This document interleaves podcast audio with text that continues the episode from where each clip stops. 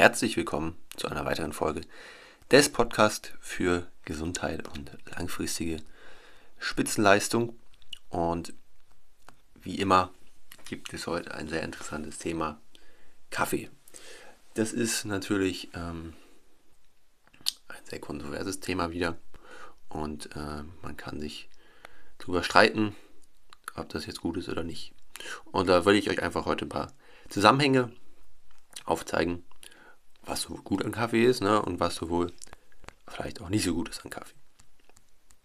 Erstmal ist äh, Kaffee eine Bohne, ein Samen sozusagen, äh, welcher dann auch geschützt ist. Also ich sage ja immer, jede Pflanze, jedes Lebewesen hat eine Überlebensstrategie und ähm, ja, wenn man sich halt physisch nicht verteidigen kann, muss man das auf einen anderen Weg machen, also zum Beispiel über Antinährstoffe.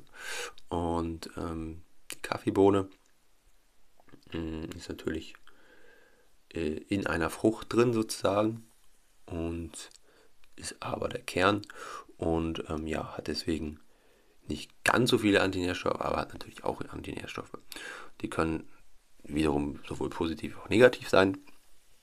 Was ich damit sagen möchte, ist, man sollte es einfach nicht übertreiben mit Kaffee aus dem Aspekt her.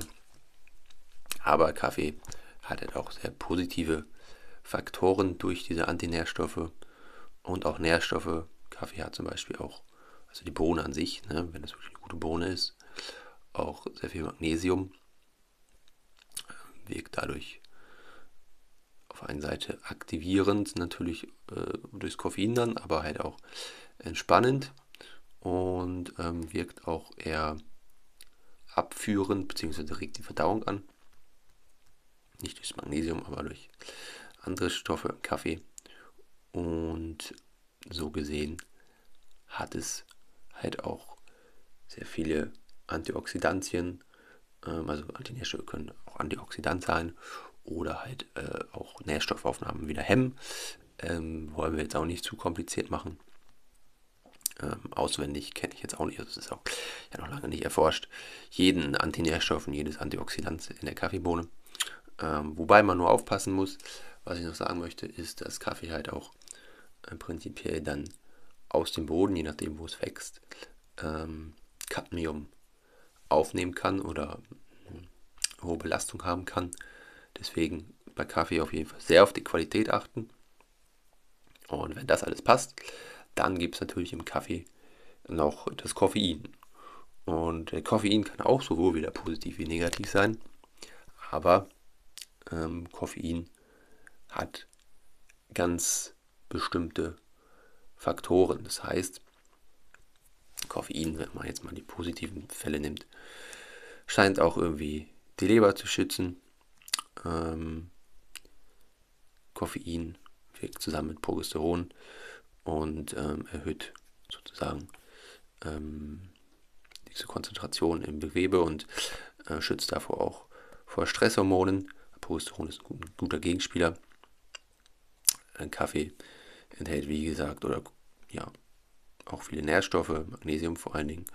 Und ähm, das Problem ist nur, wenn man es jetzt immer trinkt, man natürlich Koffein hat, äh, was auch eine Resistenz aufbaut. Das heißt, der wichtig, wichtigste Mechanismus da aus meiner Sicht, den man einmal verstanden haben muss, äh, warum Koffein auch überhaupt so wirkt. Also das kann man jetzt auch auf alles andere beziehen, was Koffein hat, nicht nur auf Kaffee, ist, dass Koffein an den Adenosinrezeptor im Gehirn andockt und ähm, ihn blockiert sozusagen.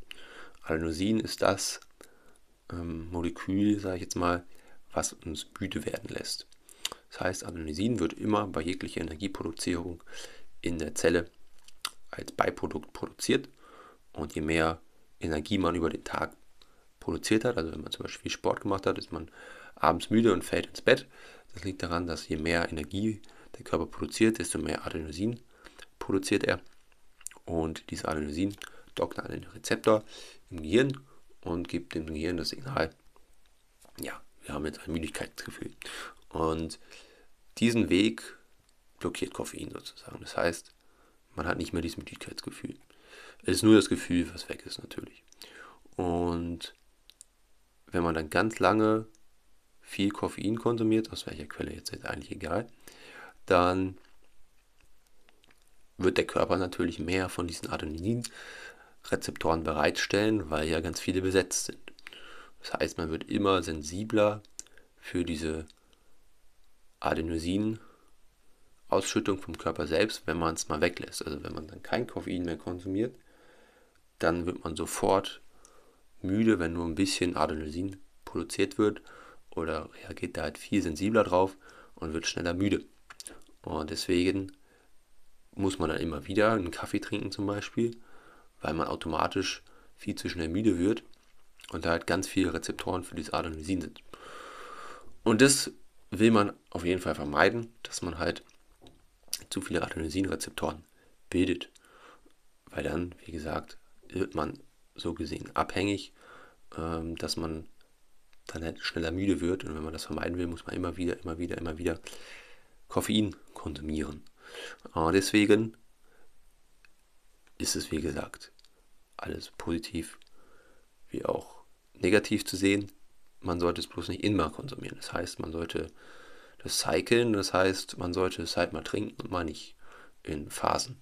Also mal ein paar Wochen Kaffee trinken und dann mal eine Woche, zwei Wochen kein Kaffee oder Koffein besser gesagt. Man könnte dann zum Beispiel entkoffinierten Kaffee trinken, so als Idee.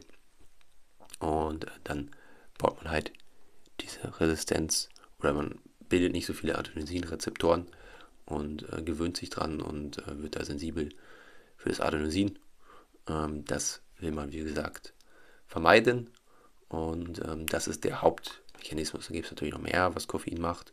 Stimuliert auch wieder die Nebenniere, ist in gewisser Weise auch Stress. Das heißt, wenn man direkt morgens auf leeren Magen einen Kaffee trinkt, ist nicht die beste Idee, ähm, sondern eher mittags oder vormittags irgendwo so zwischendurch, nicht auf leeren Magen halt und äh, nicht direkt morgens, wo sowieso schon der maximale Cortisol-Peak ist, dann nochmal den Körper mehr zu pushen, ist langfristig auch nicht so schlau.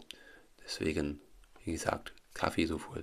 Vorteile, um das nochmal zusammenzufassen, äh, auch relativ viele Nährstoffe sogar, äh, B-Vitamine, Magnesium, äh, Antinährstoffe, welche auch als Antioxidant wirken, welche aber halt auch negativ sein können ähm, und auch Schwermetalle sich wie Cadmium in der Bohne gerne, also Kaffeebohne, Kakaobohne auch, äh, gerne Cadmium anreichert.